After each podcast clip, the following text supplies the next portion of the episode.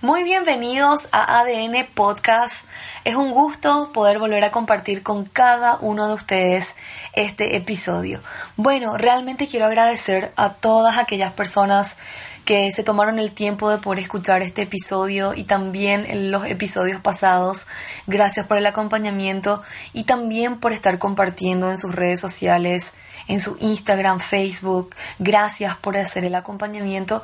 Y bueno, y sin más vueltas que dar, quiero iniciar este episodio, que es el episodio 03, y la temática de, los episodios que van a estar viniendo, además de este, es hablar sobre un libro.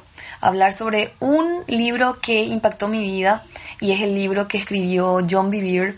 Él escribió el libro La trampa de Satanás. Es un libro que realmente llegó a mis manos gracias a la recomendación de, de una profesora que nos estaba enseñando en, en un instituto sobre la consejería y realmente esta persona nos recomendó la trampa de Satanás de cómo manejar las ofensas. Y hay una frase del libro que me encanta mucho, que define mucho todo lo que tiene que ver con el material. Y dice, eh, así, ¿verdad? La forma en que respondemos a las ofensas determina cuál será nuestro futuro. En este libro vas a encontrar mucho conocimiento bíblico y también formas de cómo identificar la trampa de Satanás. Eh, primero que nada, ¿verdad? Eh, explicar ¿verdad? de por qué la trampa de Satanás, de por qué ese título y por qué la forma de cómo respondemos las ofensas va a determinar nuestro futuro uno, es importante saber que tenemos un enemigo, ¿verdad?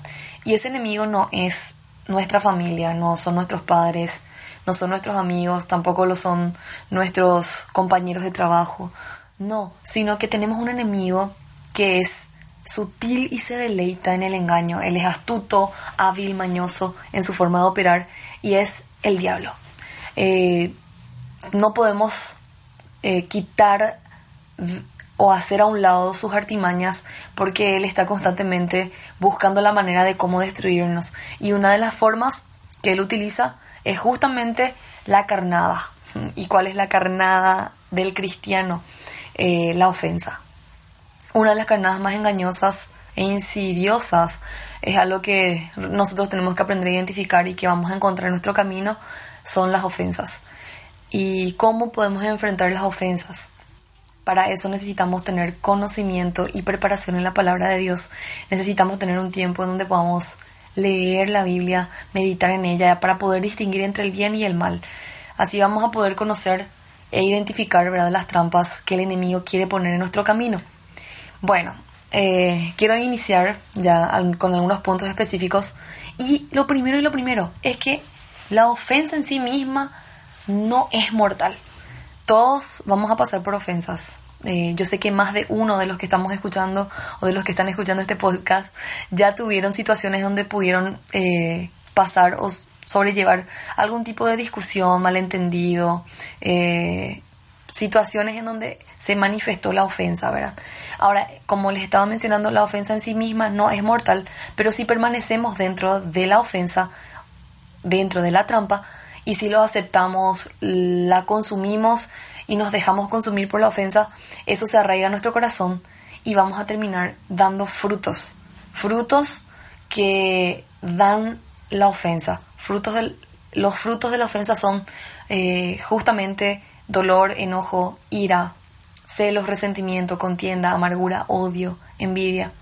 Algunas de las consecuencias de caer en la trampa eh, de Satanás o en la trampa de la ofensa es que terminamos atacando, insultando, hiriendo, dividiendo, separando y prácticamente dividiendo relaciones y terminamos traicionando a personas y al fin y al cabo terminamos separándonos del Señor. Prácticamente quiero iniciar con uno de los capítulos y es el capítulo ofendido yo y habla de que muchas veces quienes son ofendidos ni siquiera se dan cuenta de que están ofendidos. Y, mucho menos se dan cuenta de que ya están atrapados en la trampa. Las personas que son ofendidas muchas veces no pueden ver cuál es la situación real de su corazón eh, porque están concentrados solamente en el daño que se les hizo y entran en un estado de negación un estado en donde no reconocen que fueron lastimados o heridos o que están ofendidos.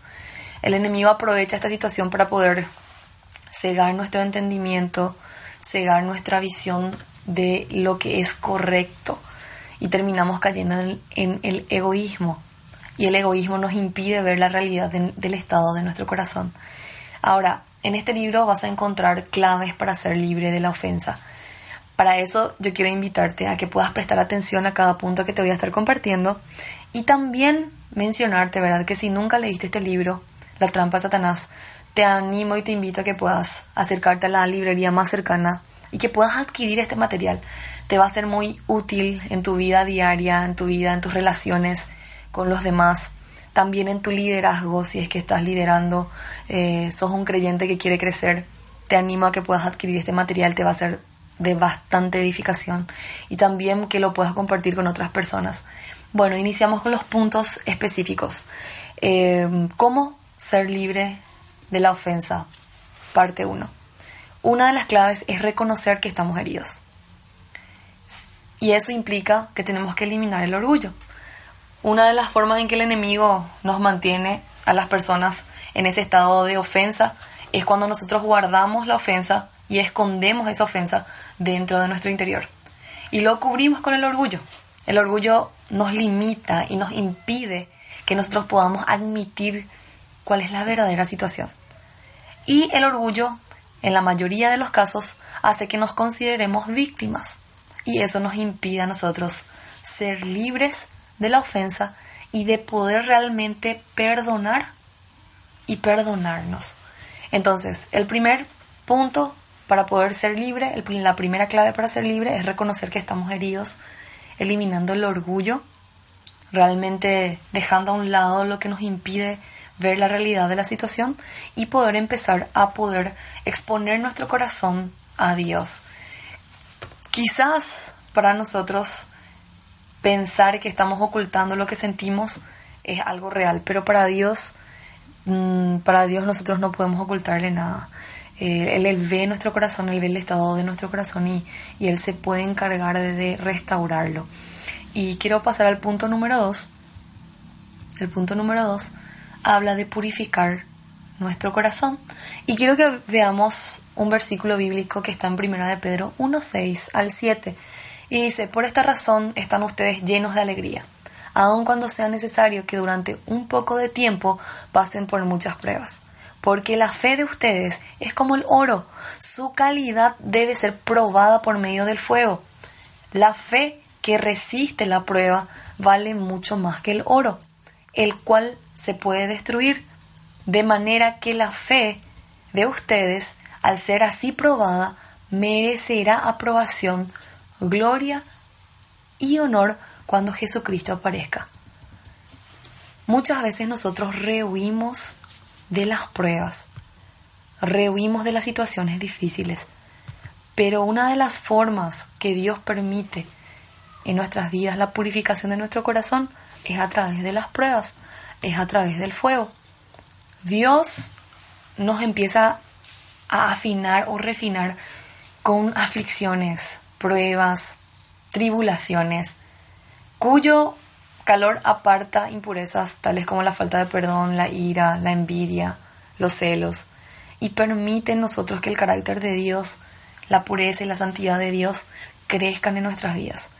Ahora, la pregunta sería, cuáles son las impurezas que se, que se hallan en mi corazón, que están impidiendo que el carácter de Dios se desarrolle en mi vida, te quiero invitar a que puedas analizar cuáles son esas impurezas que están limitando la purificación de tu corazón. El primer, la primera clave para ser libre de la ofensa es que nosotros podamos realmente reconocer que estamos heridos. Dos, reconocer que necesitamos pasar por el fuego para poder ser purificados y no huir de ellas. Y tres, ver correctamente, no con el filtro de la justificación, que podamos ver la realidad de las cosas. Jesús dijo que nuestra capacidad para ver correctamente es otro elemento clave a fin de ser liberados del engaño, a ser liberados de la trampa, les invito a que puedan leer Apocalipsis 3:18. Una de las formas en que nosotros vamos a poder escapar de la ofensa es aprender a no ver con los ojos de la justificación. La justificación de me trató mal, me insultó, me ofendió, eh, se sobrepasó conmigo, sino que podamos ver con los ojos correctos para poder realmente ser libres de la, de la trampa del enemigo. Y el número cuatro, y con esto quiero ir cerrando. Lo que sería el podcast del día de hoy, hablar de dejar de culpar a otros. Una de las dificultades más grandes del ser humano es asumir su responsabilidad con relación a sus sentimientos y sus acciones. Muchas veces eh, terminamos culpando a otros por ciertas circunstancias que vivimos y sería de mucho, mucho, de mucho valor para nosotros empezar a reconocer que nosotros somos los responsables de los sentimientos que permitimos entrar en nuestro corazón y las acciones que hacemos. Muchas veces cuando nos ofenden nos vemos como víctimas y culpamos a los que nos han herido, ¿verdad? Justificamos todos los sentimientos negativos que surgen. Algunas veces hasta nos resentimos, ¿verdad? Con los que nos recuerdan a otras personas que nos han herido, ¿verdad? Y Jesús nos aconseja en su palabra, ¿verdad? Unge tus ojos con colirio para que veas. Necesitamos empezar a ver la realidad de nuestro corazón, empezar a eliminar el orgullo y acercarnos a Dios para que Él nos ayude a poder sobrellevar cualquier situación, cualquier prueba que estemos pasando en este tiempo. Te animo a que puedas indagar en tu corazón de cuáles son las cosas que Dios está permitiendo en tu vida y situaciones que Él está queriendo usar para poder eliminar de tu vida el orgullo, para poder eliminar de tu vida, de tu vida el odio, el rencor, de tu vida, de que puedas estar observando en vos cuáles son las situaciones que Dios está permitiendo en este tiempo para que seas purificado. Yo quiero animarte en este día realmente a que puedas autoevaluarte, autoexaminarte y que puedas ver de que el enemigo va a querer buscar la forma de, de, que vos caigas en la trampa de la ofensa y que permanezcas en esa trampa y que se vuelva una raíz de amargura en tu corazón y que termines siendo un esclavo de la ofensa. Así que yo quiero animarte a que realmente puedas reconocer que estás herido, eliminar el orgullo, también que puedas purificar tu corazón por medio de la palabra de Dios, por medio de las circunstancias, que puedas permitir que Dios haga su obra completa en vos y que también puedas ver correctamente, no con el filtro, la justificación, que puedas ver el problema y que puedas realmente tomar la decisión correcta de poder liberarte de esa situación, también de, de poder soltar esa ofensa y de poder ser libre totalmente. Y el número cuatro, dejar de culpar a otros. Cuando las personas se equivocan con nosotros, tenemos que aprender a, soltar esa ofensa, eh, a liberar nuestro corazón de aquello que se nos dijo, dejar de vernos como víctimas y empezar a actuar como hijos e hijas maduros en la fe y aprender a reconocer que somos seres humanos imperfectos, que todos podemos equivocarnos, que todos nos equivocamos aún, no importa el puesto, el cargo que tengas, dentro de una iglesia, no importa, no importa qué tan inteligente seas, no importa qué tan qué tanto hayas vivido, aún seguimos siendo perfeccionados por Dios y seguimos fallando, seguimos equivocándonos y te animo a que puedas ver estos cuatro puntos y voy a estar compartiendo otros puntos más en, un próximo episodio para poder seguir venciendo las ofensas. Las ofensas no son en, en, sí mismas eh, destructivas, pero si permanecemos en ellas sí. Quiero cerrar con esta frase con la cual iniciamos. La forma en cómo respondemos a las ofensas determinan cuál será nuestro futuro.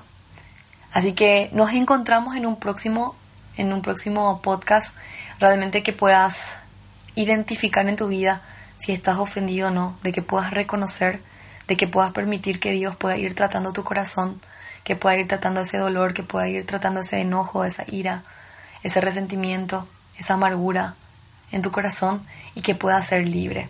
Yo le pido a Dios que, que este podcast pueda ser útil para vos y que realmente puedas compartir con otras personas. Y no te olvides de seguir el siguiente episodio nos vemos, nos escuchamos en un próximo capítulo. Te envío un fuerte abrazo y, y ánimo, ánimo y permitirle a Dios formarte en medio de esta prueba.